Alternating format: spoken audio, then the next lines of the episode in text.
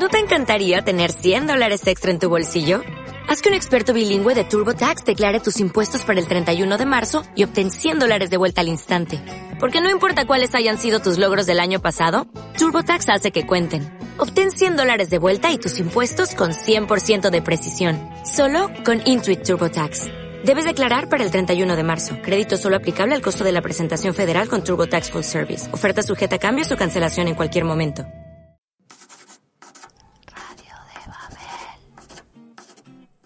¿Qué veremos la Widow en el cine? Yo, te- Me tengo preocupa, mis serias eh. dudas. Tengo mis serias dudas.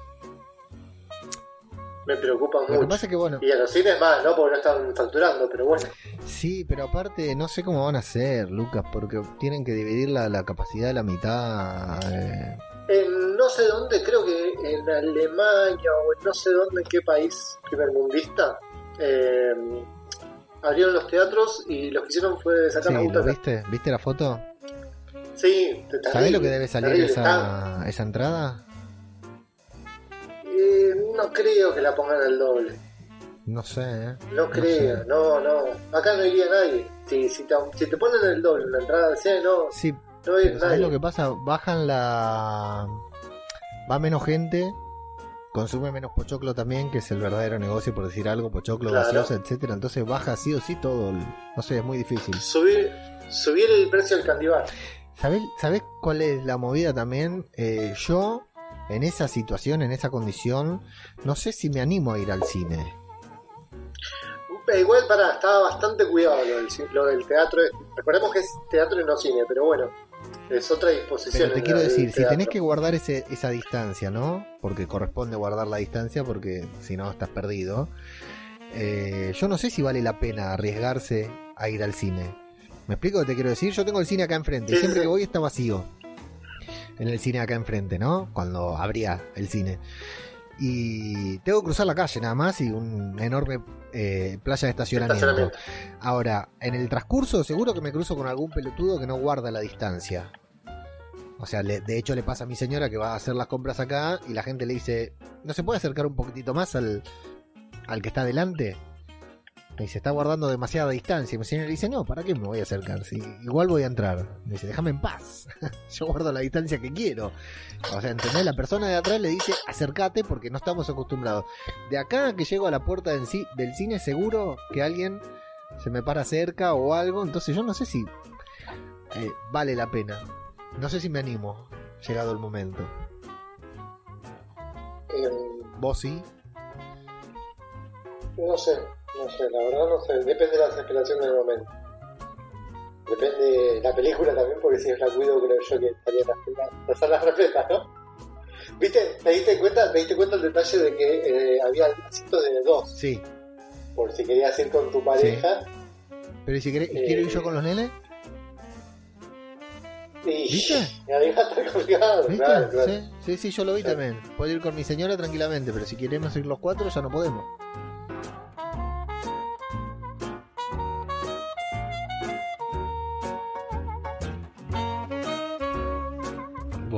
Parece que empezamos? Porque ha llegado la fecha. Ha llegado la fecha. ¿Te parece que empezamos?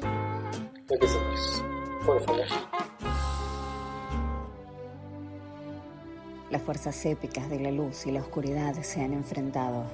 Y para bien o para mal, esa es la realidad en la que nos toca vivir. Así que decidimos grabar un pequeño audio en caso de que mañana no podamos hacerlo. Porque eso es lo que hace un héroe. Parte del viaje es el final. Tenemos un plan. Dos micrófonos, dos personas, un programa. Este es el podcast de nuestras vidas y lo vamos a grabar. Cueste lo que cueste. Cueste lo que cueste. Cueste lo que cueste. Podcast cinematográfico de Marvel.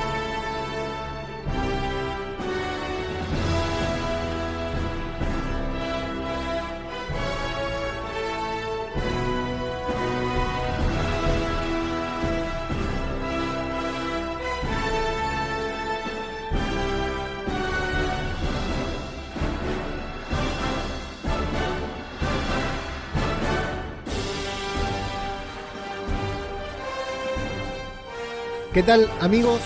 Sean bienvenidos a una nueva entrega de podcast cinematográfico de Marvel, el podcast de Radio de Babel en el que nos dedicamos a hablar del universo cinematográfico de Marvel y hoy sí, aunque muchos digan que no, nosotros decimos que sí y venimos acá para hablar de algo muy especial que está dentro, sin duda, lo decimos y lo defendemos a las piñas de nuestro querido MCU, Universo Cinematográfico de Marvel. Pero antes, saludo a mi compañero Lucas García, arroba Mago Punky.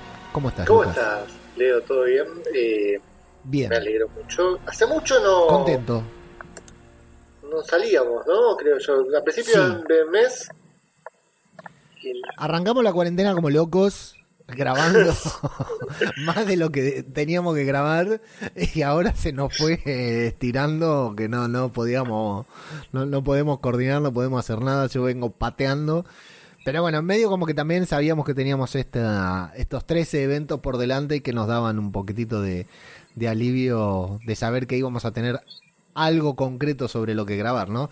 Hasta nos inventamos una película de Black Widow, Lucas, para poder grabar y si algo. le pegamos a algo de Black Widow, de la película que nosotros hicimos, eh, fuimos los primeros en decirlo. ¿eh? Quiero, quiero que quede, está registrado, porque después dicen, no, somos los primeros eh, en hacer un podcast de Marvel y no es así. Nosotros somos los primeros que dijimos cómo termina Black Widow.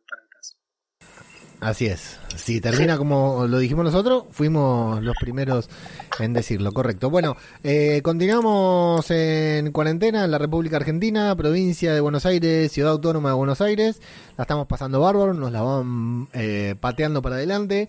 Hay gente Yo- al borde de la Yo desesperación. ya, ya me las estoy pateando yo. de- de- Por eso, sí, sí, sí. Estamos todo, quien más, quien menos, todo bastante. Mientras nuestros oyentes y amigos del hemisferio norte, de las Europas y de otros continentes ya, ya la están atravesando. Bueno, no, no digamos hemisferio norte porque en Estados Unidos la están pasando fuleras también.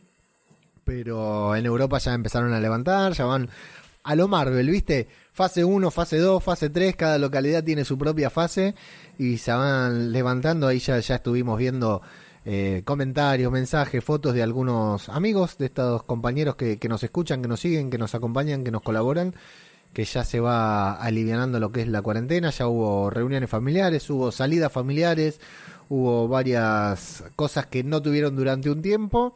Así que bueno, nosotros lo seguimos por atrás. Eh, con, con un invierno, por último, ¿no? Como para poner en contexto el podcast para los que escuchen del- en el futuro, con un invierno que se niega a llegar en la República Argentina, Lucas, ¿no? Eh, amagó con venir un par de días eh, y se fue. Ahora de vuelta vi que este fin de semana 22 grados. Sí, es terrible. La verdad que estos días yo hoy estuve gran parte de la, de la jornada en la, en la terraza, en el patio terraza que tengo y la verdad que estaba ideal, es para, para aprovecharlo, sabiendo que a esta altura, si tuviéramos que ir a laburar, nos estaríamos cagando de frío. Ahora que nos quedamos encerrados en casa, Sí, hace un calorcito que nos da ganas de salir. De ¿viste? Murphy se llama esto, ¿no? Recién Sí. mencionabas de que, bueno, de, de la gente que nos escucha de, de los otros hemisferios, del otro hemisferio en realidad. Sí. Eh, quiero, quiero, estaba buscando justo esto para recalcar, para remarcar, de los países que nos están escuchando, que vos me pasaste el Ah, otro sí, día. que lo vimos el otro día. Sí, sí, Por dale, favor, dale. eh, gente, bueno, ya sabemos de España, Argentina, obviamente, Estados Unidos, nos sorprende que nos escuchen bastante gente. Hello. Hello, Sí. te quiero te quiero ver en los siguientes idiomas, a ver cómo te... te- te- en España, bueno, hola, Argentina, ya sabemos, Estados Unidos, México, Hola, tíos. México, a ver cómo sal- Ándale, amigo, chamaco. saludos a, los mexicanos que nos escuchan, Colombia, Eh, no, el colombiano, vos estás más relacionado con. Sí. Te estás relacionando más con. sí, pero no, no, sí, hola, ¿cómo se dice? No sé, la verdad ni idea. Eh, otros, el otros no sé de qué es, y acá viene el, el batacazo, Francia, nos escuchan en Francia. Impresionante, sí, Francia. Bonjour. En Chile, los, los vecinos chilenos, que también la están pasando muy Nuestros mal. queridos amigos chilenos sí la están pasando heavy. La verdad que acá en Sudamérica tenemos una suerte, la verdad nos toca una tras otra. Eh, República Dominicana. Mirá, República Dominicana, qué lindo. Y por último, creo que yo es el que, el que más te va a costar saludarlos, que es Austria. Nos, nos Mirá, escuchan en sin Austria. idea. A ver, tirad. En Austria, ¿cómo se dice? Herr Hitler, Y es ¿no? un alemán. Sí, por ahí más o menos. No, no, no sé si a ellos les, les gustará decir que es un alemán, pero sí. Eh, así Sí, que sí, por ahí anda. buenísimo nos estén Bueno, escuchando cada vez en diferentes lugares. eh, y si tienen amigos en países, eh, sus, Raros. sus cosas. sus- Sí, compartan el podcast, es, es fundamental. Ahora sí te dejo. ¿Cómo, ¿Cómo comparten este podcast? Bueno, www.radiodebabel.com, ahí encuentran todos nuestros programas. En este momento la página está caída porque el servidor está con un problemita que estamos tratando de Es que solucionar. colapsó. Hace, Colapsó con la, hace ya un par de días, con- sí, con las con la visitas. cantidad de visitas que visitas de estamos Austria. teniendo. Entonces, este, estamos comprando Sí. nuevos servidores para, para ponerlos. Pero estamos migrando las oficinas a otros lados, por eso. Sí, Está complicado con la Por- cuarentena, por eso estamos buscando la mudanza está complicada por la algo más grande el porque, claro, el servidor tiene que ser más grande. Bueno, cosas, cosas tecnológicas eh, que, no, que es- no les vamos a aburrir con eso. Y a partir del primero de junio, Radio de Babel cambia su cara, su aspecto, así que bueno, si vuelve, el, si el servidor acompaña, va a haber muchas cosas nuevas para que puedan ver, ver ahí en www.radiodebabel.com. En las redes sociales nos encuentran en Instagram, fundamentalmente de la mano de Lucas, justamente, arroba Marvel Podcast, y en Twitter, que tenemos la cuenta arroba Marvel Podcast, guion bajo, si no me equivoco, eh, guion bajo. Eh, recientemente tomó el control de la cuenta la gente Olmos Kant, que se está mandando ahí unos posteos muy buenos, muy interesantes. Así que Lucas administra el Instagram, Flavio administra eh, el Twitter y yo cada vez estoy más cerca de alcanzar mi sueño de no hacer un carajo y rascarme los huevos todo el día. Pero tenemos ahí unas encuestas, unos concursos en Instagram, Lucas, y en Twitter. Contanos. No sé, no sé de quién fue la idea, si fue de tuyo o Flavio, pero en Twitter comenzamos con una con un campeonato de actores para ver quién querés que pase, quién querés que Que sea, forme parte del MCU.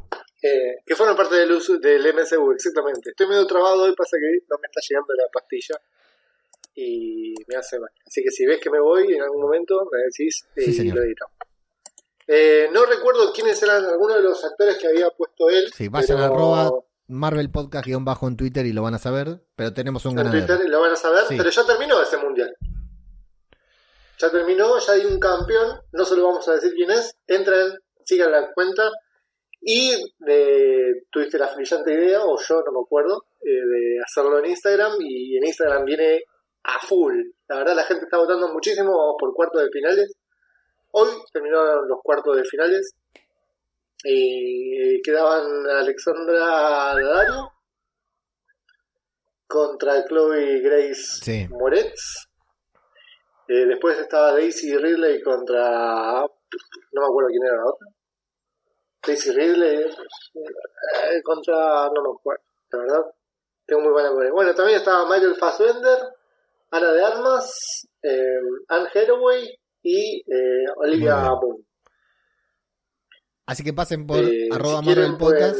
seguramente para cuando salga esto ya, ya haber pasado el cuarto de final, pero para hacer el final pueden seguirnos, arroba Marvel Podcast en Instagram, y ahí van a poder votar a su actor favorito de estos que les mencioné, que ya seguramente va a haber, van a ver menos. Tenemos un sorteo en Instagram. Y tenemos un sorteo. eh, me dice una nueva amiga, Rosa, de la de un muy lindo emprendimiento que tiene ella que eh, hace todas manualidades. Eh, el emprendimiento se llama eh, de Koala, ok, es arroba de Koala, ok. Ella hace todas eh, cosas decorativas y tiene unas repisas, unos estantes de el Capitán América y Iron Man. eh, que ella donó uno de Iron Man para poder sortearlo Excelente. y la verdad me sorprendió porque la foto está buena y cuando le pregunté las medidas, son grandes, o sea, le- yo puse como consigna a ver qué quieren poner, pero entran bastante cosas. Muchos me dijeron obviamente muñequitos Sí. de, eh, de Marvel, pero entran bastantes muñequitos, te diré. Tienen unas medidas bastante grandes, así que está bastante bueno.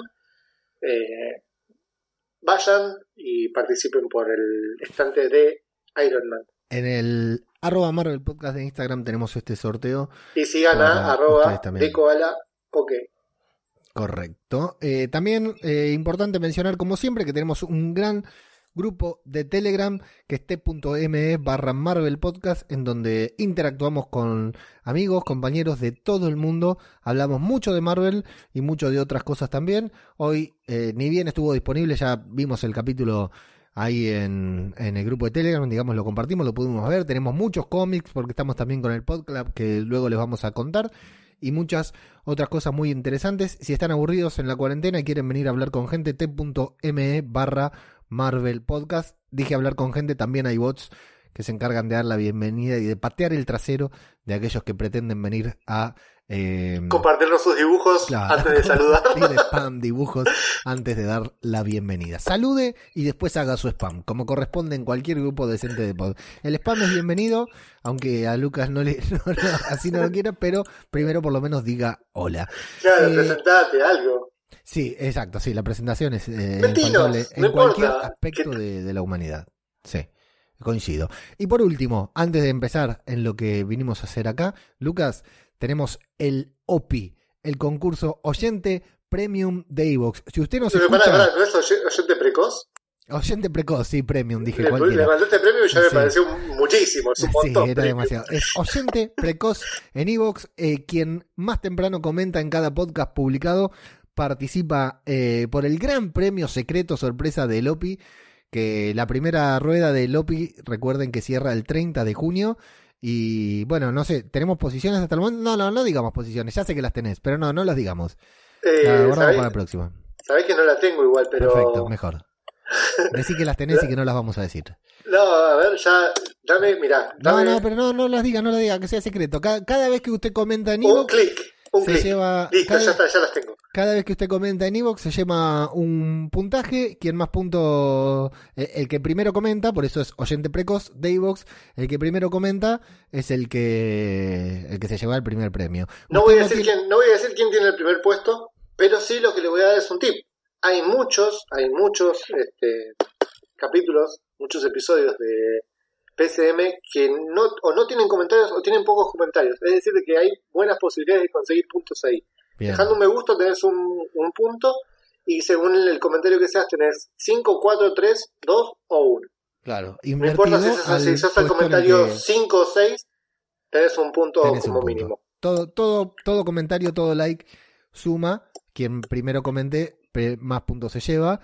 Eh, todo eso se junta, se suma y a fin de a mitad de año tenemos el primer ganador que ya se lleva un premio que luego competirá por algo con el segundo ganador. Muy Y- importante es que estés registrado, ¿eh? porque el que me Claro. pone como anónimo no se cuenta Perdió. para nadie. Y no, no, perdió porque anónimo hay uno solo. Y eso, si usted nos escucha en Spotify, usted nos escucha en Google Podcast, usted nos escucha en Apple Podcast, usted nos escucha en Audio Boom, bueno, eh, puede comentar, en va, se abre una cuenta de Evox y comenta. No nos escucha en Evox porque no le gusta, no importa, pero nos deja el comentario en Evox, que es donde por lo general almacenamos todos los comentarios. Último mensaje institucional, patreon.com barra Marvel Podcast. Ahí puede apoyar económicamente este podcast desde un dólar hasta 100 mil, la suma que usted quiera disponer, para que nosotros, sus podcaster, no, creo que 10 es lo máximo, si no me equivoco, para que su Para mí, podcaster- para mí eso es como 100 mil, te digo. eh, pero bueno, eh, son, perdón que son te 100 interrumpa. son 100 mil para nosotros, viste lo que está el dólar blue. Esto hace que su podcaster favorito, suponiendo que seamos nosotros, seamos felices y nos abracemos virtualmente cada vez que le digo, Lucas, un Patreon nuevo, y festejamos ahí como si fuera un gol de Messi sobre la hora. Le mandamos un saludo a Firulais, a Mile y a Antonio, nuestros tres queridos Patreon que nos apoyan desde hace un tiempo largo ya y están siempre firmes al pie del cañón. Dicho esto, Lucas, nos convocamos acá para hablar de lo más importante de Marvel eh, en este semestre, después de que se suspendió el estreno de Black Widow, se postergó por el tema de COVID. Quienes no postergaron nada, se están postergando todas las series, todos los estrenos, series que ya están filmadas, series que ya están eh, terminadas, las postergan porque se les canta el orto. Pero acá tenemos a nuestros queridos agentes de Shield que vienen a romper todo con su última temporada final. Última temporada final, valga la redundancia, con su temporada final. Y vamos a hablar de lo que fue el primer episodio de la séptima y última temporada de Marvel's Agents of Shield, titulado The New Deal.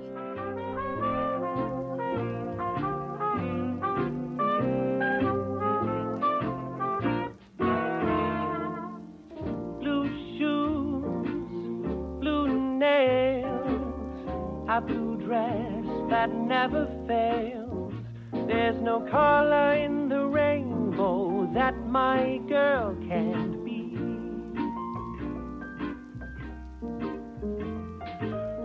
Red lips, No sé por dónde querés que empiece. Por el principio, ¿no? Con lo Imagino. que quieras decir. Eh, el capítulo está muy bueno, me gusta. Eh, tiene esa acción que tiene eh, la serie de Agents of Shield eh, que ya conocemos, esa acción que sucede dentro de un cuadrado, nada más dentro de, un- dentro de una habitación. Sí. Eh, hay una pelea en particular que no me gustó, me pareció horrible, muy mala. Pero yo calculo que es por la, la vestimenta que tiene. ¿Sabés que me pasó lo mismo? No, no me atrevo a decir que fue horrible, pero la vestimenta de cierto personaje, sobre todo, ahora vamos a mencionar, atentaba contra eh, la fluidez de la escena de, de- Pero, de la acción. eh, eh, muchísimo, se notaba mucho que, que les- es que debe ser complicado Muy. luchar, pelear con un, ¿cómo se dice? Tuxido, un traje, un, no, un smoking, Mm, eh, a un traje de gala para, para mujer, ¿no? Es muy, muy complicado, mu- muy, muy entallado todo. Así Sí. que, eh, después con respecto, eso con respecto a las escenas de acción. Efectos no hubo mucho, no, no hubo mucho efecto especial, salvo algún que otro efecto de Quake. Y bueno, el efecto, lo más, lo más zarpado fue el tema del comienzo cuando le sacan la cara al sí. policía. Ese efecto Bastante estuvo bueno, bueno. Bastante bueno, bastante Ese efecto estuvo bueno. bueno. Pero ya después de la historia, la historia me gusta, que hayan vuelto al, 30 al año 31, a 1931, nos da la pauta de que estamos, antes de todo lo que vimos en Marvel, Sí. estamos fantaseando con que se pueda ver algo de, de por ahí de Agent Carter. Sí, tiene que, pegar un salto temporal nuevamente, pero Sí, algo que no descarto. porque- ¿eh? Y pero, pero, a ver, eh, acá todavía Shield no existe. Eh, pero Agent Carter, digamos, ya por ahí ya tenía una, una leve idea de cómo podía llegar a cre- crear. Sí, eh, pero sería una. mm, sería Es bastante una raro, quinceañera, pero- ¿eh? O más chica. Faltan 10 años, eh, 15 años para el. 20 años para la fundación de Shield. Eh, no, Shi- Shield cuando se funda. En la Segunda Guerra Mundial. En la Segunda Guerra Mundial es el 43, 45 creo. Sí, pero no sé si se funda en la. En la eh, Segunda Segunda Guerra Mundial. Sí, en la segunda sí, no sé si se funda al inicio de la guerra o como consecuencia de la guerra. Eh, no. Creo que, el, de hecho, creo que el audio de Flavio tiene que ver con eso. Bueno, escucharemos a Flavio entonces, que sabe más que estudió Sí, historia. y igual toda nosotros... esta, toda esta dubitación la, no, no va completa. No, va perfecta, al completo entra muy bien. Eh, y lo que ya no me gusta es Coulson. Te, te lo digo así de entrada. Bueno, Me cansó de que lo revivan, de que lo maten, que Es lo un revivan. tema. Ya Es está, ya, ya me aburrió. Ya si lo matan, ya sé que lo van a revivir en la- los dos capítulos. sí, sí, es todo un tema. O sea, Es ahora, tema ahora porque es la última, es la última temporada. Sí, sí, Pero ya me cansé de que lo revivan. sí, sí, sí. Ya me Esto- cansé. es todo un tema lo de Coulson porque incluso hace algo que pasó en la temporada pasada también, que uno está viendo a Coulson y uno lo quiere a Coulson porque yo a mí me encanta Coulson, me cae re bien y, y- o sea, me, me encanta verlo todo de Coulson, pero uno ya sabe que no está viendo a Coulson en este momento y en la temporada pasada también. Entonces es muy difícil eh, no empatizar, porque uno empatiza igual, pero sí, eh, es, es- es todo un tema esto de, de Coulson, pero bueno, no existe Agents of Shield sin nuestro querido agente Phil Coulson, claro. Es que si te pones a pensar, el, la gente Coulson nunca estuvo en Agents of Shield. Claro, no, no, porque murió en Vengadores. En Y ya está. sí, sí. Y ya cuando empezó Agents of Shield, ya no era él. Ya era otra cosa, sí. Ya era un, un, un Coulson con, con mezcla de Kree. Visionaria la serie. Eh, recapitular para todos los que por ahí pasa que o la serie les quedó muy lejos porque ya nos olvidamos de todo lo que vimos anterior. O por ahí no la vieron y se están poniendo al día en esta séptima temporada. Quieren ver la última temporada, que es algo que aconsejamos porque no es una serie, no es Game of Thrones que tenés que ver todo. Eh, en YouTube, en Spotify, en Evox encuentran los expedientes de Flavio en donde va repasando los puntos más importantes de cada temporada y con eso se pueden poner bien al día de lo que va sucediendo en, para, para poder ver bien esta temporada. Que otra cosa que quiero mencionar, hablé con la gente de Sony, hablé con la gente de Sony, le tuité a Sony Latinoamérica y me respondieron, por eso digo hablé, porque no siempre te responden, que no sabían todavía en qué fecha se iba a estrenar acá en Argentina Agents of Shield. Una pena, la verdad que una lástima, porque hay una banda de gente que no la va a ver o se le va a complicar verla. Eh, cualquier cosa nos hablan por privado, donde quieran. Pero la verdad que un- una pena porque al principio esta serie la pasaban casi en simultáneo con Estados Unidos. Eh, no tenía ni, creo que a lo sumo 24 horas tenía de, de, de- de demora. Una pena que ahora se haya estrenado en Estados Unidos y no haya, se haya estrenado acá una serie tan de nicho que tiene un grupo de fanáticos. Los que la vemos, la vemos. El que no la ve, no la ve, no importa, no va a ser una serie súper masiva. Pero tiene un grupo de fanáticos que la sigue la serie y que le gusta. Es, es una pena realmente que no la hayan estrenado acá. No desconozco la razón. Eh, ¿Por qué? Eh, no sé si alguna vez se mencionó esto en los agentes, en los agentes de expediente están. sí. Eh, ¿Por qué motivo en Netflix no están todas las temporadas y están encima de una manera horrible? ¿Qué es lo que sucedió? Me- No, no, no se mencionó y yo no te sabría decir porque yo, como bien sabes, me puse al día con Agents of Shield ahora para esta temporada. La, la había abandonado, de hecho es algo que mencionamos varias veces acá en el podcast. No porque no me gustara, sino porque era una serie larga, veintipico de capítulos y la verdad que se me había, me hacía muy pesada, me encantaba, pero no me pude enganchar a seguirla. Vi creo que hasta la segunda temporada o hasta la mitad de la tercera y después me desconecté. Luego me puse al día ahora para en la séptima temporada y cuando me fui a poner al día descubrí que no estaba completa. Eh, está la Además, 1, la pero- 2 y la 5. Nada, sí, nada que ver además. Nada que ver, sí. La verdad que no sé qué es lo que habrá pasado porque estaban. Estaban todas y después la sacaron. Así que desconozco la razón. Eh, un, un maltrato a la serie, digamos. Atenta contra que la gente pueda ponerse al día, pueda verla. Pero para eso estamos nosotros, para eso está Flavio y para eso están los expedientes Olmoscan. Si te parece, pasamos a la review y a la zona de spoilers. Dale. Spoiler alert. Bien, arrancamos, nos vamos a Nueva York en 1931, en plena ley seca, en 1931, en la ciudad de Nueva York, Lucas, se inauguraba el puente George Washington, el, el clásico puente colgante que cruza el río Hudson, ahí en Nueva York, donde nunca estuve, probablemente nunca esté, pero bueno, vale la pena mencionarlo. 1931 también se inauguraba el Museo Whitney de Arte Estadounidense, ni idea, Whitney. no lo conozco. Whitney Houston. ¿Viste? Y en 1931 también se inauguraba luego de un año de construcción el Empire State, el edificio que sería uno de los más altos de Nueva York durante muchos años y aquel mítico edificio que escalaría King Kong para derribar a los... Pero eso ya lo sabíamos de la temporada pasada. Eh, ¿Qué cosas? ¿King Kong? No, lo del edificio. Y claramente no viste la última temporada, la sexta temporada. Te estoy dejando en evidencia, ¿no? Eh, no, ahora que lo decís, me doy cuenta que, claro, estaban construyendo el edificio y y es con eso con lo que terminan la temporada. Claro. Es cierto, Termina la temporada 6, ellos llegando en el jet, en el Queen Jet. Sí. Eh, al 31.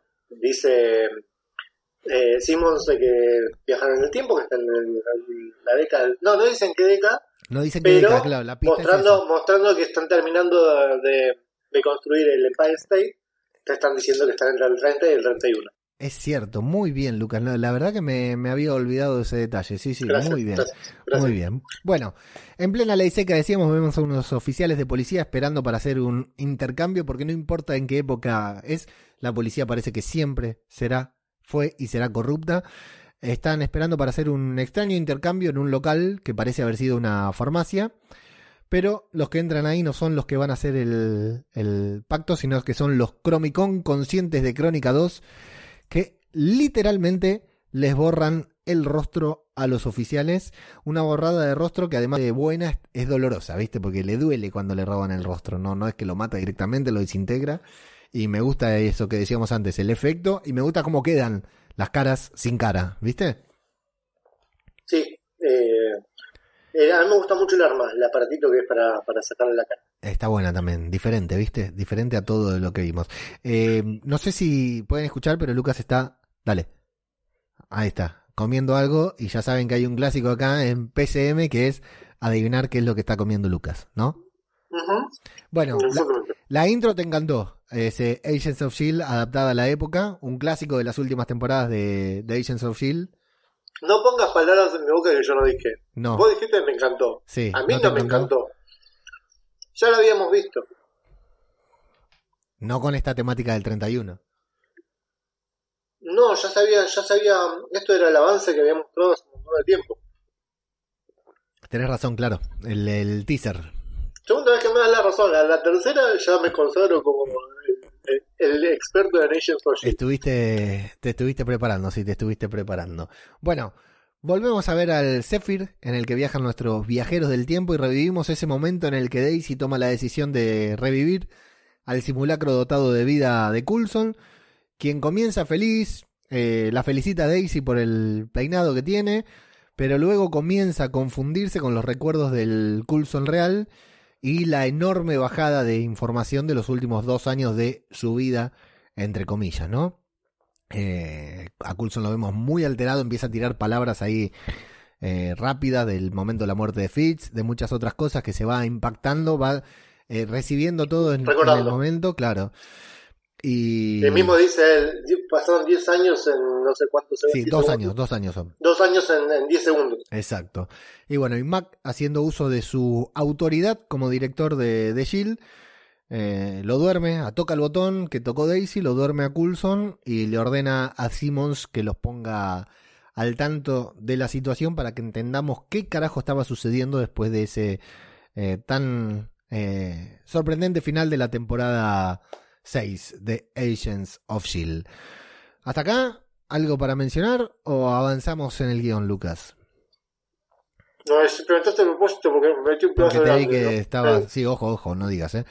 Bueno, eh, vamos a recordar que Crónica 2, el, este planeta ha sido es devastado. canal, Crónica 2. Y Crónica 2 ha, ha sido devastado y que los Chronicons quieren apoderarse de la Tierra para convertirla en su nuevo hogar.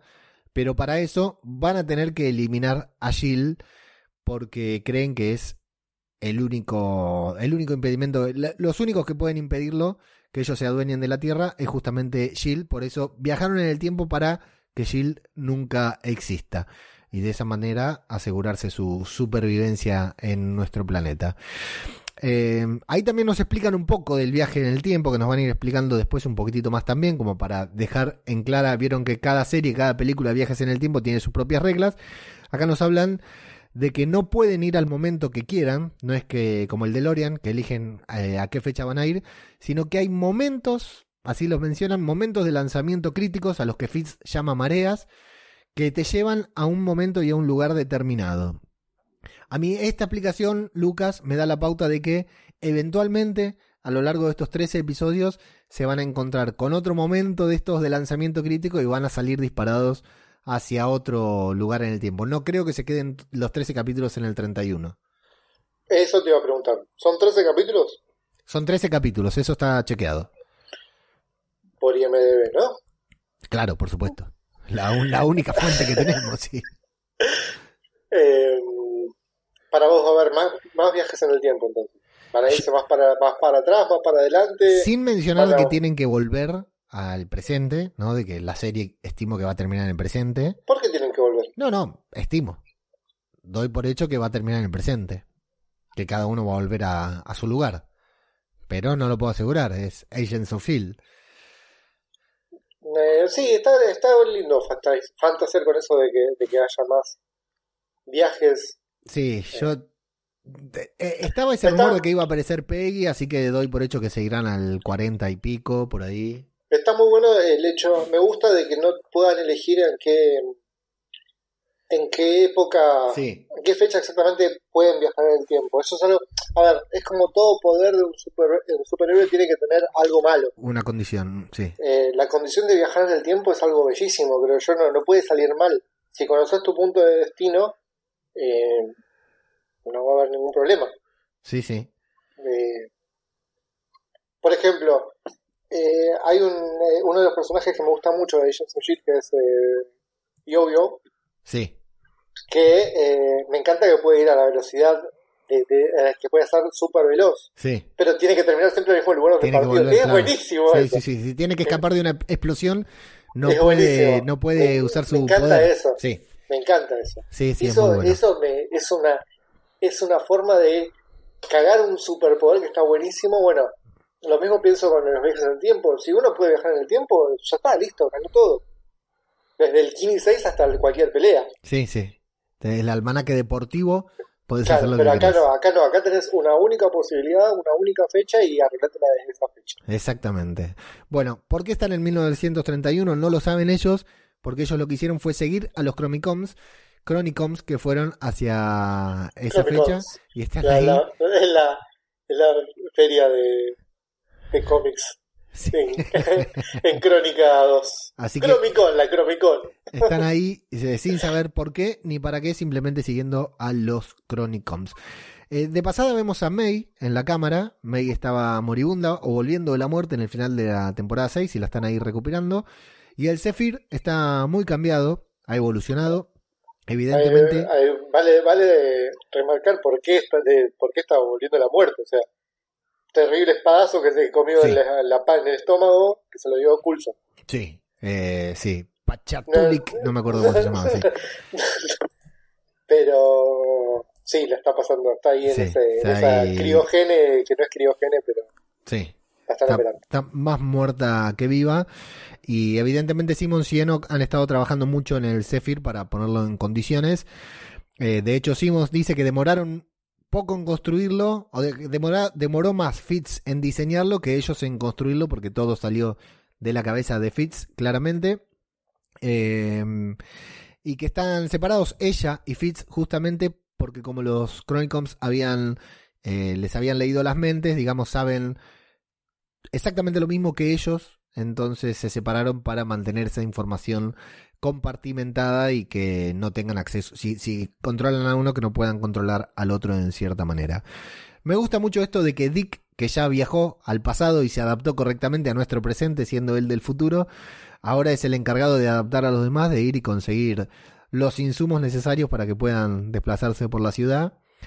Eh, la vemos a Yoyo, que está justamente en cuarentena todavía, al igual que nosotros, ¿viste? Mac le dice, Yoyo, estás en cuarentena, quédate en tu casa, mantén distancia social. Eh, y Daisy que debe arreglarse el cabello porque el púrpura no se usaba en, lo, en 1931, así que la manda. Me gusta mucho, Lucas, mucho. No, no hemos tocado Agents of Shield en profundidad acá. Me gusta mucho Mac, me parece un personajazo. Sí, sí, sí, sí, sí. Te lo estaba por mencionar eh, al principio, pero sabía que iba a salir ese tema. Muy bueno como, como líder. Sí, totalmente, totalmente. Un líder que no estamos acostumbrados a ver, eh, que no que no, se- no se pone el equipo al hombro. No lo estoy diciendo ni por Messi ni por Scott Summers. ¿eh? Quédense tranquilos. Pero, eh, no, o sea, el chabón eh, lleva muy bien puesto el tema de, de ser el líder de, de- de este grupo. Sí, sí, la verdad que me encanta desde su aparición y bueno, eh, consolidado en la temporada final de Agents of Shield. Y bueno, justamente Mac tiene una charla, muy linda charla con Coulson, con el, el simulacro de Coulson. Eh, bueno, entre otras cosas que se dicen, coinciden en que, aunque no sea el verdadero Coulson, al tener su mente, sus pensamientos, su manera de, de manejarse, eh, puede ser de suma utilidad para derrotar a los Chronicons, porque como que están todos sin saber bien de qué se trata y confían en que Coulson, con sus conocimientos eh, sobre Shield, sobre todo, pueda tener la herramienta para detener a los Chronicons. Y bueno, les da la orden a todos de prepararse para salir a trabajar. Y suena la musiquita de Agents of Shield que me encanta. Que vale aclarar que la compone el mismo compositor que hace toda la música de The Walking Dead, un crack, Beer McCready. Es el mismo compositor el que hace ambas, ambas melodías. Cuando sale, no sé si viste que eh, hay un póster de Drácula pegado. Sí, me, pare- me pareció demasiado Sí, como que demasiado forzado eso ya, como para decir, mirá, estamos en el 31, te pongo el póster de Drácula 31 y el de la otra cosa que también era justo que se estrenaba el 31. Estaba claro, claro, que, que te quede claro que es el 31, ¿viste? Como el guiño para lo, como cuando ves, no sé, una comedia, una película argentina ahora basada en, en los 90 y te ponen cosas muy puntuales de los 90 para que lo veas, ¿no? Claro, o del 70, te ponen, o el 70-80, un Falcon. claro. Claro, exacto, sí. Eh, Vos sabés que esa película de Drácula, que es la, la clásica, ¿no? Protagonizada por Bela Lugosi, bueno, por supuesto se estrenó en 1931 por eso, pero hay una curiosidad muy grande que es que se filmó la versión de Drácula que todos conocemos y al mismo tiempo, la misma escenografía, con el mismo guion todo, se filmó una película hablada en español con actores españoles y de hispanohablantes, no solo españoles, pero sí, sí hispanohablantes. La misma película, eh, se ve que no se acostumbraba a doblar o subtitular las películas, se filmó la, la estadounidense con Bela Lugosi y exactamente la misma con otros actores, hablada en español. De día filmaban la Drácula de Bela Lugosi y en el mismo set de noche otro equipo filmaba la ¿En Drácula en español. Sí, una historia fascinante que les Y recomiendo eran los mismos camarógrafos, los mismos No, directores, no, no, todo. dos equipos completamente distintos, pero en los mismos sets con la misma producción. Para, entonces está para comparar las dos películas. Eh, bueno, de hecho existe, es clásicamente una comparación que hay porque se nota mucho con el mismo guion las diferencias interpretativas, las diferencias de dirección entre una y otra, e incluso, no me acuerdo cuál, hay una que es más larga que la otra película, a pesar de estar filmadas con el mismo guion. Es una curiosidad muy grande, muy buena. Eh, vamos a dejar una breve referencia en, en www.radiodebabel.com a este caso de, la película de Drácula, porque me parece que, que suma mucho como para aquel que le gusta un poquitito el cine y quiere investigar sobre la época. Es una historia apasionante la de estas dos películas de Drácula que se filmaron en 1900, se publicaron, se eh, estrenaron en 1931 en la ciudad de Nueva York, tal como nos enseñó Agents of Shield. Bueno, Daisy está cautivada, por supuesto, por ver. Me gusta esto que dice, siempre lo vi en blanco y negro y ahora lo veo en color. ¿Viste esa foto que vos siempre ves en blanco y negro, pero las ves ahora en color? Me pareció muy bueno. Eh, y Mac está incómodo, no por ser negro, sino porque en esa época no había negros en traje caminando por la ciudad, aparte con el físico que tiene Mac como para pasar desapercibido, ¿viste? Sí, sí, sí, sí. Eh, eh, yo creo que esta, esta, este set de filmación lo hemos visto millones de veces. Sí. Eh, yo creo que lo he visto en How I Met Your Mother varias veces. Muchas películas eh, utilizan, viste que siempre se utilizan los mismos sets de Sí, sí, sí, sí. Eh, y mm, lo vi muy forzado para una serie de esa, de orientado a esa. Ah, lo podrían, se podrían haber esperado un poquitito más para hacerlo un poco más realista. ¿Te Se pareció notaba un mucho que un set de filmación. Claro, que se notaba se mucho notaba que era un mucho que set. es- sí, sí, sí, sí. Eh, la calle es muy limpia, todo muy cuadradito, todo muy. eh, y es muy perfecto todo. Sí. Bien, sí, ah, no, a mí no me molesta. sé lo que decís, eh, se notaba claramente que era un set. A mí siendo Agents of Shield no, no me molestó. Está bien, venimos de, de una utopía futurista, distopía fi- futurista en la temporada 5 y cosas así, pero bueno, sí. No, no me pareció mal. Eh, bueno, otro dato importante sobre el viaje del tiempo. Acá Daisy hace referencia al efecto mariposa, que es esta teoría de la que van- también nos hablaron en Avengers, de que si vos cambias algo, explota. De cualquier cosita que cambies en el pasado afecta el futuro, como nos mostraron en Volver al Futuro. Eh, y Dick tiene una teoría alternativa que habla sobre la corriente del tiempo, en la que el tiempo es como un río al que se puede alterar levemente, digamos, se puede afectar un poquitito el, el curso del río, pero el problema sería hacer algo demasiado grande como para que el río se desvíe y ahí sí se cree esa paradoja temporal. Así que la idea es provocar ondas y no olas en este río de, del tiempo por el que están eh, cursando. Eh, Dick también... Dime, dime, viajes en el Eh, tiempo. ah, viajes en el tiempo. Eh, yo creo que son dos formas de viajar totalmente diferentes la forma en la cual viajan. En Endgame, a lo que viajan ellos. Porque son dos maneras de viajar diferentes. Es como. Estaba por comparar el subte y el bondi, pero no. Eh, porque una es un punto que te lleva de uno a otro. Sería como un túnel directamente. El otro no. El otro viajan las partículas. ¿No? Bueno, sí, físicamente, eh, es- esto es física para tontos, es lo que te estoy diciendo. Sí, sí, sí. Si hay algún físico cuántico entre los oyentes, que nos deje el comentario en Evox. Además de, de participar del OPI, nos instruye sobre esto. sí, Porque, pero es cierto, yo no lo pensé ver, porque me- no me da la cabeza. Lo que dicen en Endgame es de que cualquier cosa que suceda en el pasado no va a afectar al presente. Simplemente va a crear una nueva línea temporal Exacto. y al volver al presente volveremos, volveremos al presente tal y cual lo conocemos. Sí. Palabras de Banner, no palabras mías. Ahora, ¿qué nos dice Dick? Que eh, se puede cambiar levemente el curso de- de- del pasado, siempre y cuando no sea tan, tan, tan diferente. Pero es por eso justamente, porque es no es un salto del tiempo, sino es un viaje en- de un túnel de un punto a otro. Sí. Sí, está bien. Me, Creo me- que- me lo explicaste bien. Eh, tengo para decir que Dick es un, una persona que se hizo millonario patentando inventos que ya habían sido inventados por otros y Banner tiene varios doctorados. Eh, yo Así creo que, que- le hizo mejor Dick igual. Así que sí, por supuesto, por supuesto. Gran momento eso en que lo vemos a Dick millonario en la temporada 6. Sensacional. Bueno, eh, ahí están, con los viajes en el tiempo. Todo esto nos están instruyendo para probablemente que entendamos cómo funciona y eh, acontecimientos futuros en la serie. Eh, con id- identificaciones falsas que imprimió Dick, muy buenas también, logran entrar. Por favor, yo tenía una así. Sí, muy buena, muy buena. Pero para 1931 estaba bien, porque no había impresiones, impresoras 3D todavía. Logran entrar en la escena del crimen. Muy bueno ahí el momento feminista de Daisy, que tiene que decirle, no consigo marido porque todos terminan con las costillas rotas y te voy a dar una paliza acá delante de todos. Muy buena, muy, buena. buen- muy- gran momento, gran momento. Y bueno, y Coulson, eh, cuando están adentro ya investigando, recuerda, acá vemos la importancia de haber llevado a Coulson, eh, aunque sea un, un simulacro, porque recuerda su primer año en la academia, en la clase de historia, en la academia de Shield, es esto, cuando estudió sobre no, un no, sal- no en Racing.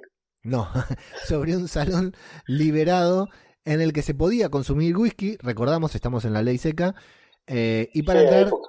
Había que utilizar la palabra swordfish. eh, entonces esa pista la van a perseguir justamente Coulson y Mac. Mientras Dick escanea los cuerpos de los oficiales para reconstruir digitalmente los rostros, ¿viste? Eso también estuvo bueno.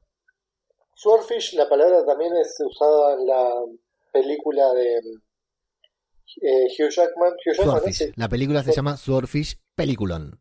Hugh Jackman, este, Halle Berry y. Sí, eh, ¿Cómo se llama? John Travolta. sí, Peliculon. Con esa escena de la explosión En la en el círculo. En la cual este, en la contraseña Swordfish. Sí. ¿Te Sí, suena? ¿Que Es- usaron lo mismo, el mismo coso? Sí, sí, tiene una historia que la va a contar eh, Coulson después, la historia de. Swordfish. Eh, dijiste que Hellberry. ¿Viste Berry. Secuestro en Netflix? Sí, obvio. Buenísima. Eh, pero es vieja esa película. No, no, no, no 911, la nueva, Secuestro, la estrenaron hace poquito. ¿No es la que le secuestran al hijo? ¿Es vieja? Yo la vi hace poco como un estreno. Yo la vi en el cine con una ex ex que tuve. Bueno, no la había visto, peliculón. Le secuestran al pibe, ¿no? Sí, sí, sí, sí. La, la vi ahora yo como si fuera una película nueva, ni me Que fijé de ella, cuándo ella era. lo dejó, ella lo dejó en el, en el estacionamiento, creo, en el auto. Eh, no, no, ella lo dejó en el parque de diversiones. Se alejó apenas unos pasos. Ah, en, en la placita. Sí, Sí, eh, Bueno, el año. no la ya mismo lo vemos esto, ¿eh? mira lo que es. Para mí es un, un estreno, ¿eh? Para mí es un estreno, me encantó. No, no, Leo, lo vi. Bueno, bien, bien por vos que sos un visionario. Yo la vi recién ahora en Netflix. El otro día y Otra me vez, estoy, encantó. otra vez estoy viajando en el tiempo y no me estoy dando cuenta. No, no Me gustó mucho. Sí, es muy buena.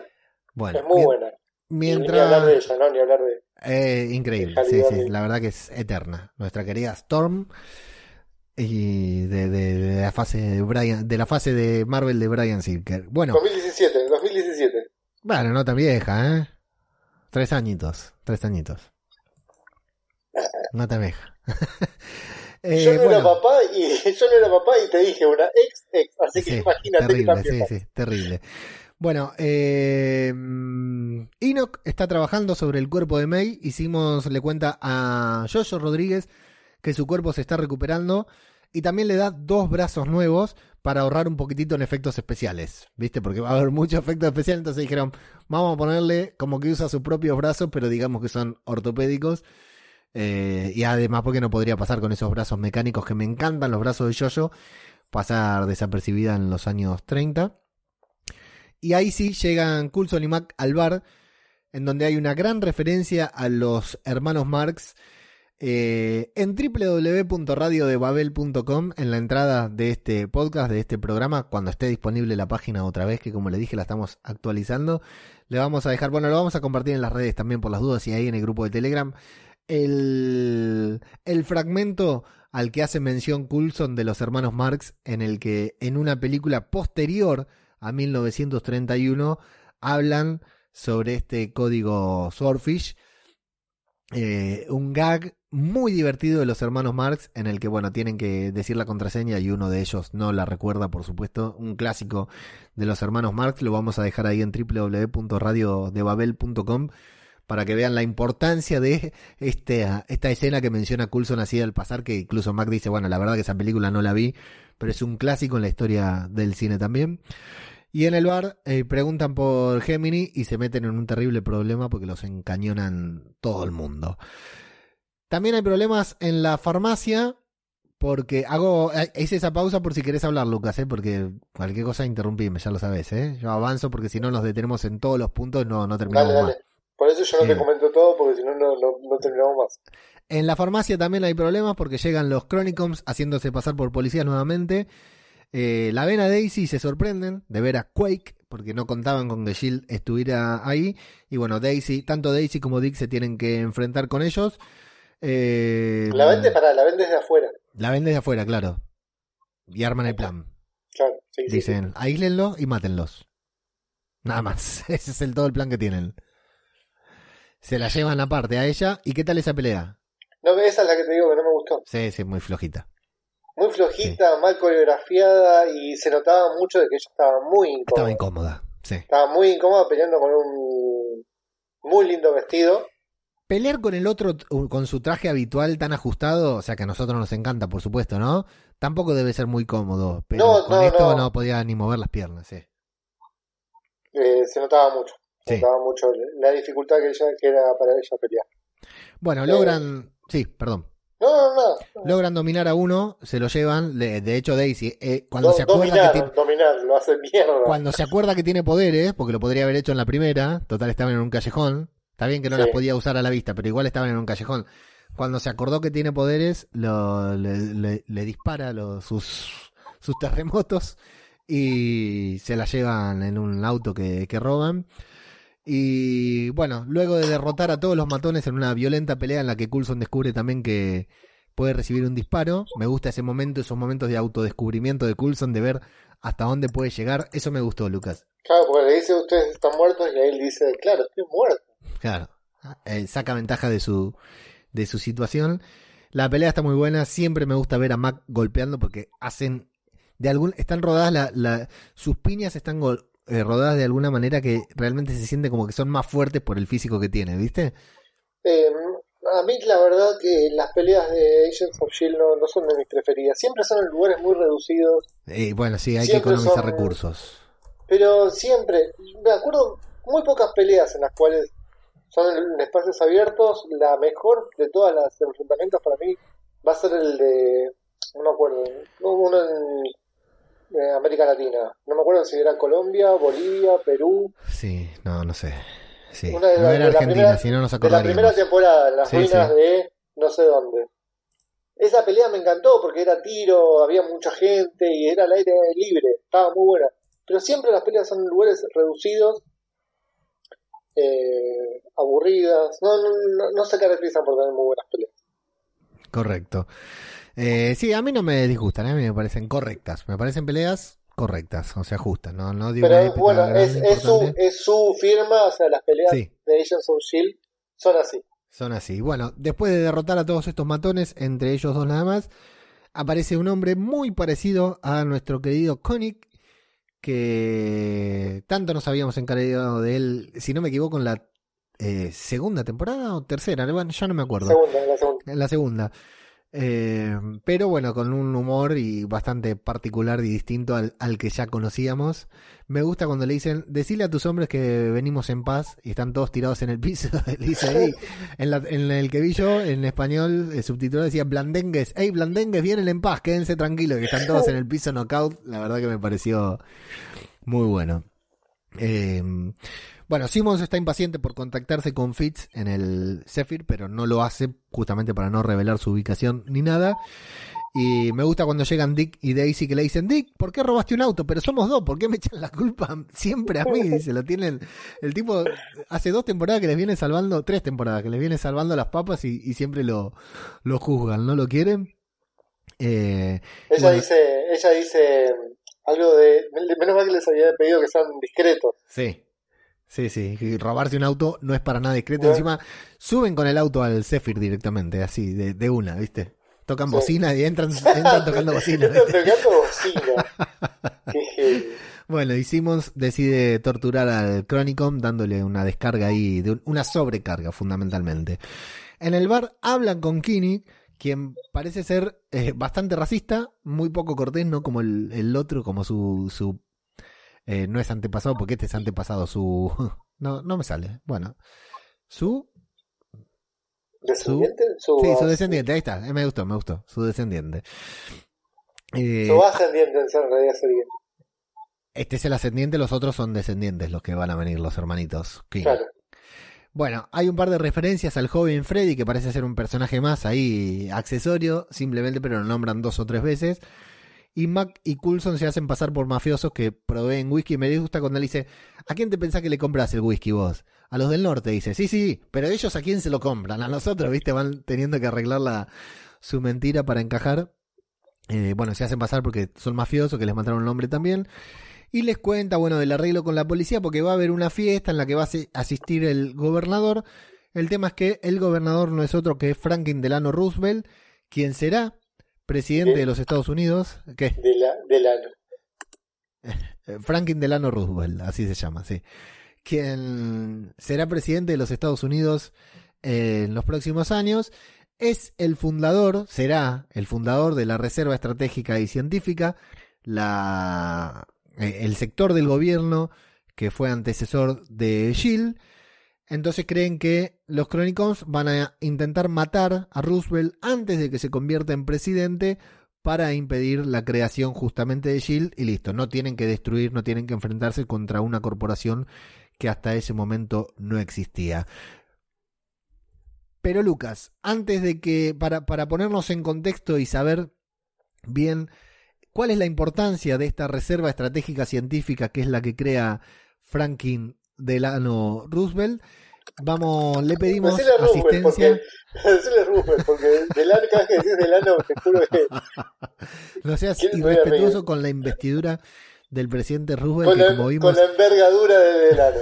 que como vimos en Agents of Shield eh, es bastante querido. Le pedimos colaboración a nuestro querido agente Olmos Kant para que nos cuente cuál es la importancia y cuál es la incidencia de la reserva estratégica y científica que crea Roosevelt en el universo cinematográfico de Marvel. Expediente Olmos Kant. Buenas noches, queridos agentes. Los saluda nuevamente el agente Moscant para traerles en esta ocasión un resumen express de la historia de la RSS o Reserva Científica Estratégica, la agencia gubernamental que antecedió a SHIELD. Esta agencia fue fundada por Franklin eh, Roosevelt, el presidente estadounidense, durante la Segunda Guerra Mundial y tuvo entre sus miembros más notables a Abraham Skine, a Margaret Carter, a Howard Stark, Steve Rogers, Robert Dooley, entre otros.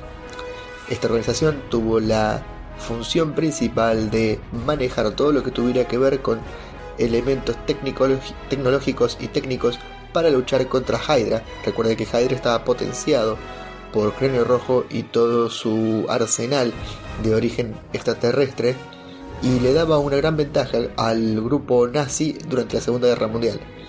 La SSR fue la encargada de desarrollar el suero del supersoldado bajo la tutela de Howard Stark y Abraham Skine, que luego, tras la inyección a Steve Rogers, le permitió ganar la Segunda Guerra Mundial a los Estados Unidos. Luego de la Segunda Guerra Mundial, entró en conflicto con la organización soviética conocida como el Consejo de los Nueve, dirigida por Johann Fenhoff, un corrupto grupo de empresarios que trabajaba de manera oculta en los Estados Unidos para financiar a esta organización. El combate final trajo la muerte y la destrucción de gran parte de los activos de la SSR, entonces el gobierno de Estados Unidos decidió crear una organización oculta o secreta conocida como SHIELD que terminó absorbiendo a los exmiembros de la SSR y tomando una relevancia a nivel mundial y una preponderancia estratégica y científica superior a la que tenía la SSR. Entre sus legados más importantes, más allá de la creación del suero supersoldado y el supersoldado conocido como Capitán América, también dejó el prototipo de los Helicarriers y muchos proyectos de los armamentos utilizados por Shield. En el MCU tuvimos la aparición de la SSR en la película de Capitán América, Primer Vengador, y también en las series de Shield, Agent Carter y en Marvel One Shot.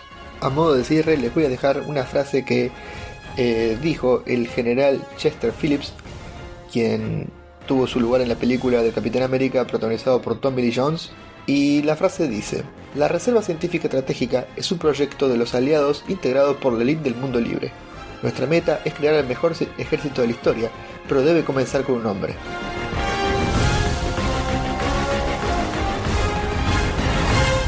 Bueno, ahí está. O sea que lo que tienen que hacer, Lucas, es eh, impedir que Roosevelt cree la Reserva Estratégica Científica y adiós Shield. Adiós UCM directamente. Sí, claro. Bien, en la fiesta, Max se hace pasar por una especie de barman, supongo, no Batman, sino barman.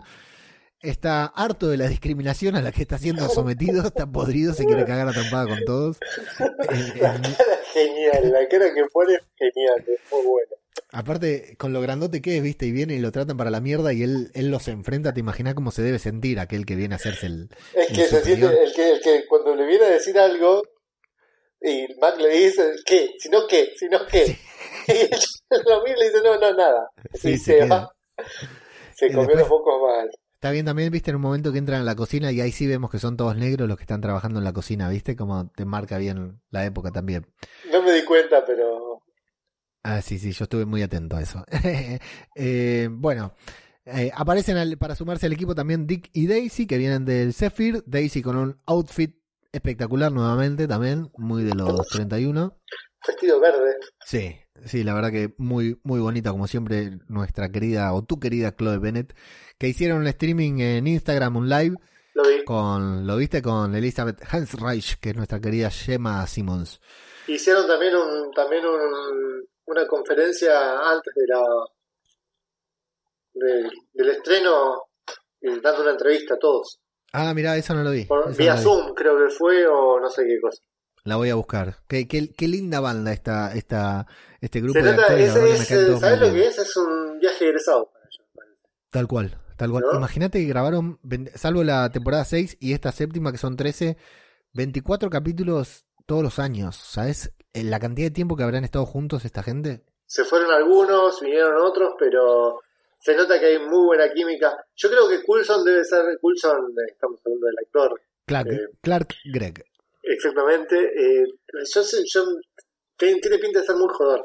Sí, sí, sí, debe ser un Y fenómeno. bueno, Chloe se nota también por su forma de ser en, en- en las redes, Sí, que también es, es muy jodona ella, es muy de, de hacer bromas y cosas así. sí. Tiene unos perritos muy Está lindos a los que viste siempre con cosas muy divertidas en, en Instagram. No es que las estuvimos stalkeando, pero las estuvimos stalkeando. Pa- para nada. Bueno, eh, se dividen en dos Jamás le mandamos ningún mensaje por Instagram. Jamás. se dividen en dos grupos. Dick y em, Dick y Max se quedan por ahí y Daisy y Coulson se van por ahí. También dos grupos diferentes. Justamente Daisy y Coulson hablan sobre el regreso de Coulson. Ella le pide perdón por haber presionado el botón y haberlo traído a la vida nuevamente. Y él le cuenta lo surrealista que le parece toda esa situación de, de estar atravesando por ese momento y no ser él y tener recuerdos que no le pertenecen. Y de hecho hablan de esa carta que le dejó a Coulson que vimos en la temporada, que Coulson le dejó a Daisy que vimos en la temporada pasada. Cuando entra Roosevelt a la cena por la puerta de servicio eh, y Coulson se impacta, lo estaban esperando en la puerta principal y entra por la puerta de atrás. Coulson se, se impacta al verlo de, de pie y nos cuenta que eh, nos damos cuenta que es un auténtico fanático de Roosevelt porque conoce todo su trasfondo de, de que estaba enfermo de polio, que no podía caminar y que caminaba solamente adelante de la gente, digamos, para disimular que se movilizaba en silla de ruedas, el en ese momento gobernador de la ciudad de Nueva York. Mac también está E igual, eh, Sí, no solo es fanático de Roosevelt, es fanático de la historia. Le gusta Fanático de la mucho historia en general, historia claro. Sí, en sí. Eh, ya nos damos cuenta, como es fanático de Capitán América, en la primera eh, Avengers, y después, bueno, de los, autos, de los autos antiguos, y de tantas otras referencias que hizo de la historia, y con esto, bueno, ya es más que obvio que para él estar en el 31 y conocer a, al señor del orto, Adelano. eh, ya sabemos que, que va a estar contento, ¿no? Sí, sí. Y bueno, Mac también está feliz y de hecho está tan contento que hasta dice unas palabras de más delante de Freddy. Que acá, primer toquecito nos dan, hablan del padre de Freddy que murió y qué sé yo, lo importante es eso, que Freddy tenía un padre y que murió. En el Zephyr le están dando esta sobrecarga al Chronicom para que diga palabras al azar como las dijo Coulson y de esa manera, como las dijo Coulson cuando despertó, ¿no? Y de esa manera que pueda develar algo porque eh, Enoch ya nos deja en claro que no va a confesar, que no va a. no hay tortura que valga la pena, pero de esa manera lo pueden desorientar para que hable. Eh, y este Chronicom dice que los antropólogos, como Enoch en este caso, estudiaron la humanidad durante miles de años y que tienen tanto estudio de la humanidad, de la historia de la humanidad, que saben exactamente qué hilo tienen que tirar para hacer que desaparezca Shield. Hablan de tirar un hilo. No da demasiada información, pero antes de apagarse va a dar la información más importante que la vamos a, decir, revelar nosotros también más adelante. A Daisy le llama la atención que a pesar de que está Roosevelt ahí, nadie le dispara, nadie atenta contra su vida, está expuesto, no tiene custodia, nada. Así que creen que lo van a- van a atentar contra su vida cuando eh, se retire. Justamente es lo que está haciendo, así que lo persiguen. Eh, ven que Roosevelt está a salvo. Hay un lindo momento que me imagino para los norteamericanos será importante, estimo, ¿no? Eh, me imagino que, que eh, será muy de algo íntimo de los norteamericanos, de los de Nueva York, el momento en que Roosevelt se sienta en la silla, le estrecha la mano de Coulson. Nosotros lo vivimos a través de Coulson, lo importante que es para él ese momento. Eh, pero bueno, vemos también en paralelo que una extraña mujer aparece frente a Freddy, se identifica como su contacto y a solas le dice que va a tener que entregar un paquete con una extraña sustancia para limpiar el nombre de su familia, el nombre de la familia de Freddy. Dice que su padre era importante, muy valiente, pero que eligió el camino de la cobardía justo antes de morir. Eh, así que él es quien tiene que limpiar y para eso tiene que entregar esos tubitos con algo, Lucas. Y le preguntan qué es ese algo, él, obviamente, es lo primero que le hubiese preguntado yo. Yo le hubiese interrumpido, ¿qué es eso? Sí, ¿Se puede aspirar? ¿Me lo tengo que inyectar? ¿Qué, ¿Cómo se utiliza eso? Eh, y ella le dice que es el futuro. correcto. Eh, yo no sé si hay. Acá ya, ya no quise explorar demasiado, ni googlear, ni wikipediar. Eh, no sé qué, qué es específicamente eso. ¿eh? Yo el super soldado. ¿Vos decís que lo tiene Hydra? Bueno, por por decir algo. Está bien, está bien. Listo, algo. Lo, ano- lo anotamos, lo anotamos para el episodio 13. El Chronicom en el Zephyr devela que justamente Freddy es el objetivo, tal como nos vamos dando cuenta todos mientras lo estamos viendo. Simmons pone en alerta al equipo. Y eh, bueno, ahí aparecen los Chronicons, matan a la mujer, le disparan a la mujer, no la matan. Pero Daisy eh, aparece justo para salvar a, a Freddy. Y empieza la pelea final del episodio. Justo con, bueno, este Chronicom que está ansioso por enfrentarse nuevamente con Quake. Me encanta esa, esa Sí. línea de, de, de Quake. Muy buena. Eh, el tipo ansioso por, dice, he esperado mucho tiempo este- esta pelea contigo. Sí. Y ella le dice, para mí es una pelea más. Lamento, lamento desilusionarte, pero es una pelea más para mí. un muy buen momento también de, de Daisy en la serie. Eh, y bueno, Mac y Dick se llevan a Freddy a salvo, mientras Coulson y Daisy, Coulson ahora con superpoderes, va descubriendo su fuerza. Eh, también están buenos esos momentos en que lo va descubriendo. Esta pelea sí está buena. ¿No te gustó tampoco? Es lo mismo, espacio reducido, Sí, sí. cuesta todo. Corte eh, rápido de cámara, sí, sí. eh, no, no me gusta. No, Bueno. no.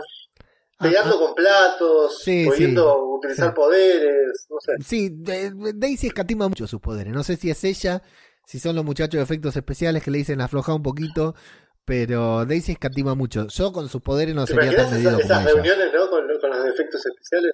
Efectos visuales, la verdad que son efectos Sí, visuales. me imagino la guion entre, en la dirección, la reunión entre director, guionista y efectos visuales. Guionista que dice y Daisy se Bueno, y manda acá una Daisy, onda. acá Daisy hace un quake. No, no, no, no. Yo ahí no te voy a meter un quake ni loco. Exacto. Pero lo tenés que hacer. No, no, no, no, no. Bueno, me tenés que pagar cuatro mil dólares más por cada quake que quieres que te haga.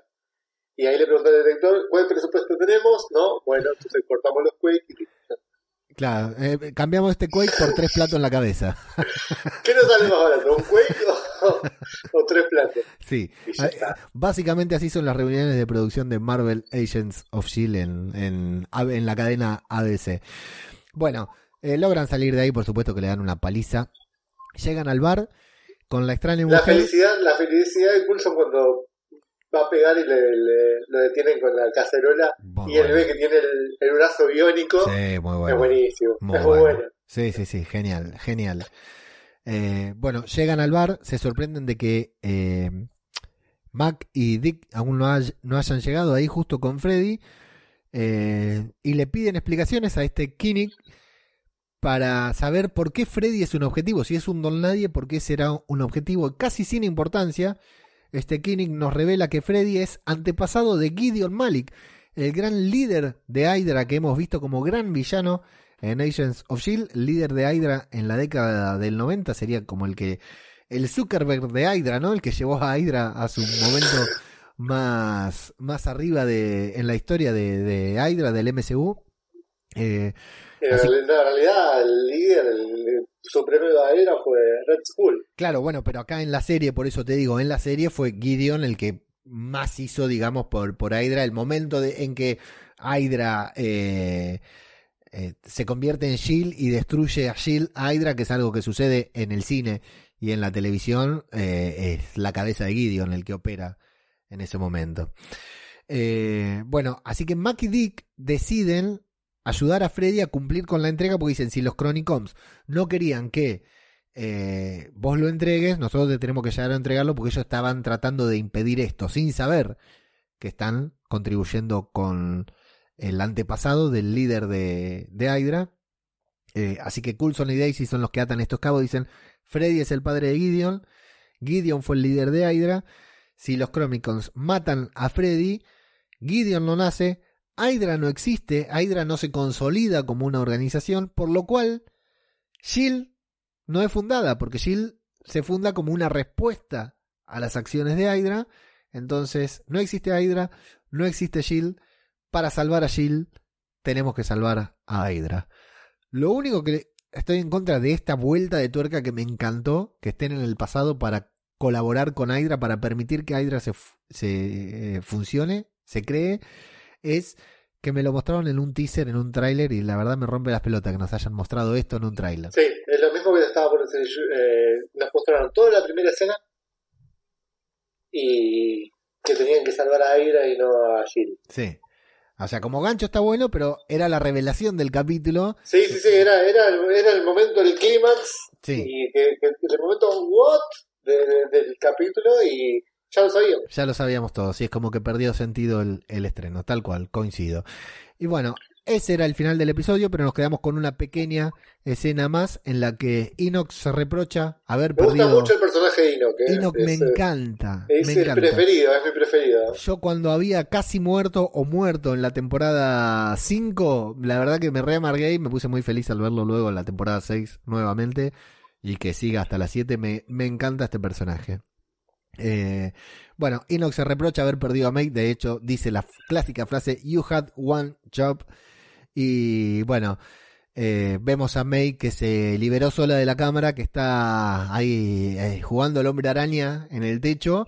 Y ¿qué, le, le ves algo particular, Lucas, en la cara? ¿Está como media poseída tal vez? ¿Con alguna entidad maléfica en su interior? Yo pensaba que estaba interpretando a la chinita del grito Sí, o de la llamada. Te juro. sí. Sí, sí, estaba, estaba media como diabólica, ¿no? Como Sí. fantasmal.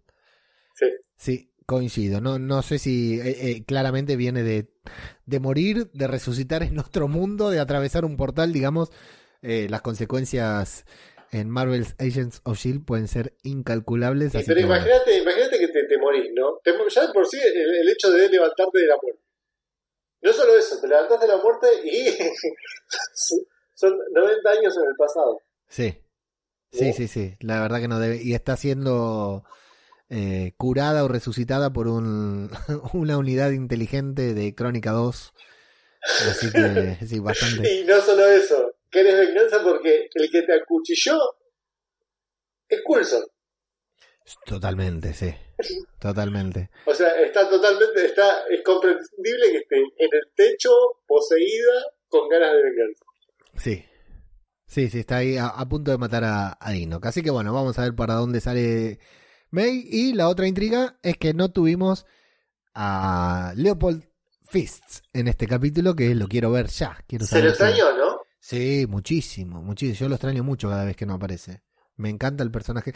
En realidad son todos personajes muy queribles. La verdad que no hay un personaje de Agents of Shield que me caiga mal. Incluso Ward. Me encanta Ward. Lo extraño horrores a Ward, que, bueno, hace rato ya que no lo tenemos, pero eh, me caen bien todos los personajes. Tiene una muy buena construcción de personaje la serie. Su narrativa, en tanto a, a temporadas tan largas de veintipico de capítulos, siempre fue muy licuada y se fue estirando mucho. Eh, pero la construcción de personaje que tiene, yo realmente, si hay, hay algo que, que ya dije sobre lo que escribí, sobre lo que voy a seguir diciendo, es que cuando esta temporada, cuando veamos el decimotercer episodio de esta temporada y no haya más Agents of Shield, voy a extrañar horrores a todos estos personajes. A todos, ¿eh? no hay uno al que no vaya a extrañar. Entonces, con esto damos concluida la, la review de Agents of Shield, episodio 1 de la séptima temporada de New Deal.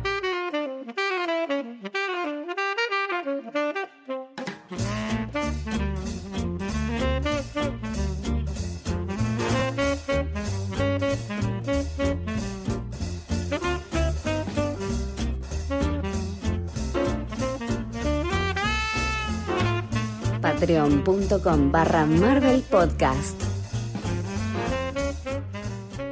Nuestra historia con Agents of Shield, recién, si bien Agents of Shield está terminando, nuestra historia en podcast cinematográfico de Marvel está comenzando. Porque el próximo fin de semana, o sea, esto va a salir casi en fin de semana, nosotros el fin de semana vamos a grabar una nueva versión del Podclub, de nuestro club virtual de lectura, en el que nos juntamos cuatro locos hablar de cómics.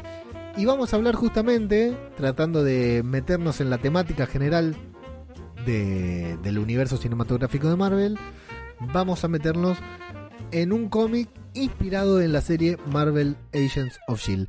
Estos personajes han trasladado, ah, si bien Jojo Rodríguez es un personaje de los cómics y Quake es un personaje de los cómics que, que adaptaron para la televisión, personajes como Coulson, Fitz, Simmons, May han salido de la pantalla chica. Bueno, Coulson viene de- del MCU. Pero los otros cuatro han salido de la pantalla chica y se han convertido en personajes de cómics, de series animadas. Coulson tiene un papel importantísimo en la serie animada de Spider-Man, que es muy divertido, muy buen papel. Eh, sale con la tía May, de hecho, es el novio de la tía May, es sensacional. Y Fitz y Simmons también aparecen en series animadas, digamos, se han convertido en canon, en parte del universo de Marvel. No, no hablamos del universo cinematográfico, sino de Marvel en general. En videojuegos aparecen también. Coulson ya es eh, un miembro de la mitología de Marvel.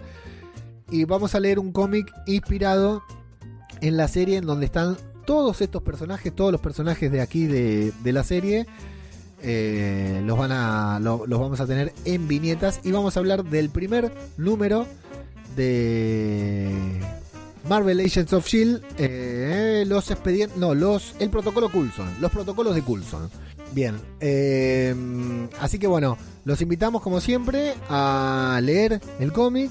Si no saben dónde conseguirlo, t.me barra Marvel Podcast o t.me barra Marvel Último Momento. Uno es un canal, otro es un grupo de Telegram en donde tenemos muchos cómics de todo tipo y ahí los invitamos a participar para eh, sumarse al debate. La idea es que lo leamos, lo vamos a leer en vivo y en directo durante la grabación, ustedes lo van a escuchar grabado, pero vamos a leer el cómic viñeta a viñeta, vamos a hablar de las ilustraciones, vamos a hablar del guion de la trama y luego le vamos a contar cómo sigue para este próximo podcast, para este próximo club de lectura. eh, tenemos que leer, si van a leer junto a nosotros, el primer número de los protocolos de Coulson que lo pueden conseguir en t.me barra Marvel Último Momento. Eh, Lucas, sobre el podcast, ¿algo que quieras decir? ¿Estás ansioso por grabar? Uf, sí. No, no fuera joda, me gusta grabar con, con ustedes tres. Me divierto y aprendo mucho. Muy bien, así que ahí los esperamos. Y la verdad que yo ya leí el primer, el primer número y parte del segundo porque me estanqué, le quería dar un saque. Son siete números en total. Le quería dar un saque a los siete números y me estanqué en el segundo. Eh, la verdad que está muy bueno lo, lo que propone, lo que plantea. De hecho, en la primera escena lo tenemos a Iron Man entrando en el Pentágono, eh, no de manera amigable y preguntando por Coulson. Así que los invitamos a, a leerlo porque la van a pasar muy bien. Es un cómic no muy conocido, pero que vale la pena ser leído y que vamos a analizar en profundidad en el próximo club de lectura.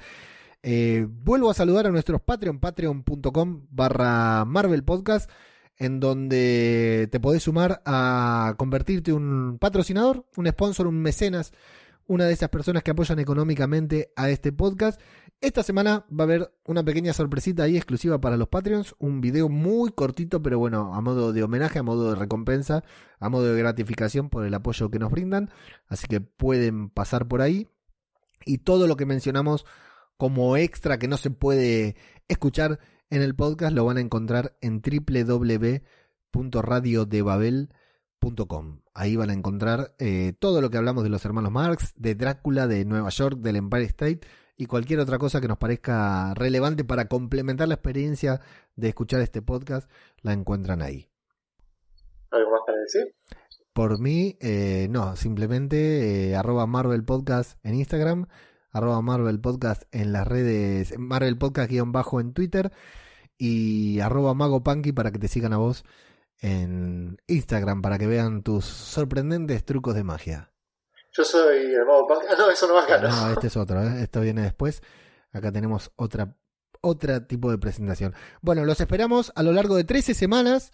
Este podcast quincenal se vuelve semanal. Lucas, eh, gracias a los queridos agentes de Shield que están acá para cumplir su última misión y nosotros no podíamos ser menos, los teníamos que acompañar, ¿verdad? Exactamente. Somos agentes de Shield todos hoy. Ahí está. Por lo menos estos últimos, estas siguientes 13 semanas. por las próximas 13 semanas, 13 semanas una 12, banda. 12, ya sabes. Empezamos Agents of Shield en cuarentena. A ver cómo llegamos al final de temporada. Dale. ¿Sí?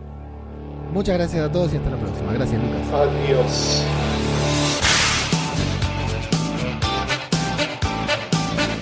Podcast cinematográfico de Marvel. Esto está bueno para el podcast, pero lo voy a separar para el- los extras, porque si no, no tenemos errores en los extras, ¿viste? ¿Vamos con el audio dice audio? Sí, ¡Qué golazo!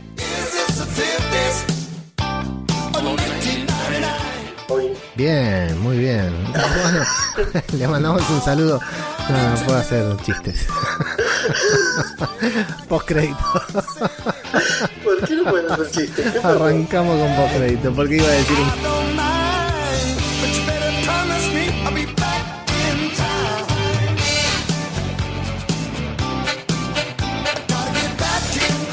Porque como ahora estamos muy bien grabando podcast, ya no cometemos tantos errores.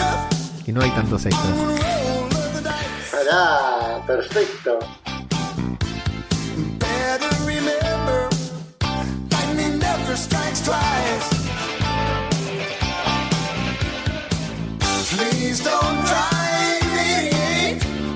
Si bien Jojo Rodrigo, eh, Jojo Rodrigo,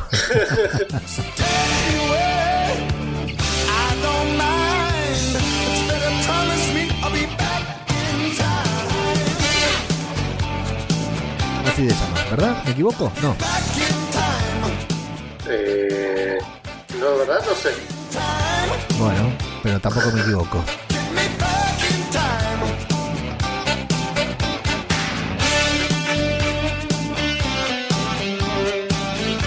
Lamentablemente tuvo que ir a, a dos sanatorios diferentes.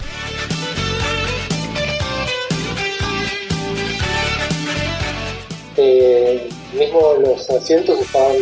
Había un asiento y el de al lado tenía una X Claro. dibujada. Y el de al lado estaba bien y el de al lado tenía una X y así. Te sentaste Ah, en el de la X por, por tu fanatismo con X-Men.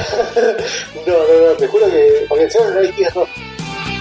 O sea, estaba muy bien puesto esto, porque la verdad hacía que no te sientes. Claro. Hacía que no te sientes, estaba muy bien hecho. Otra opción es dibujar un pito. Meter un consolador ahí adentro.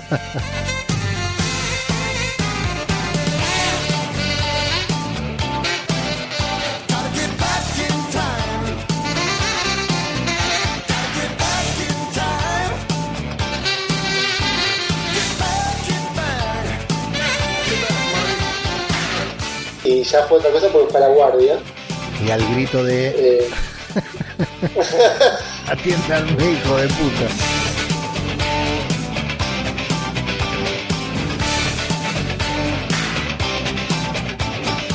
Y veo uno de los últimos GIFs que subiste y casi no puedo seguir.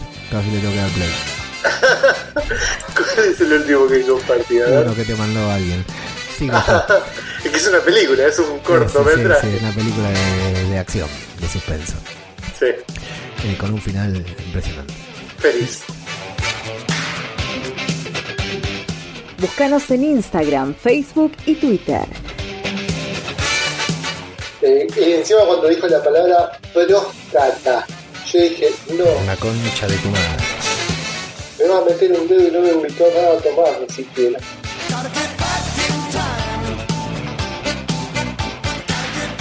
Esto fue todo, que tengan muy muy que buena semana y nos vemos la próxima si Leo se le traba la lengua. www.radiodebabel.com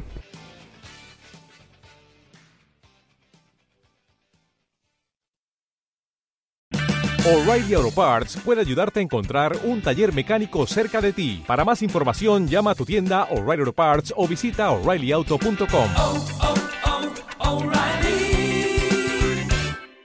parts.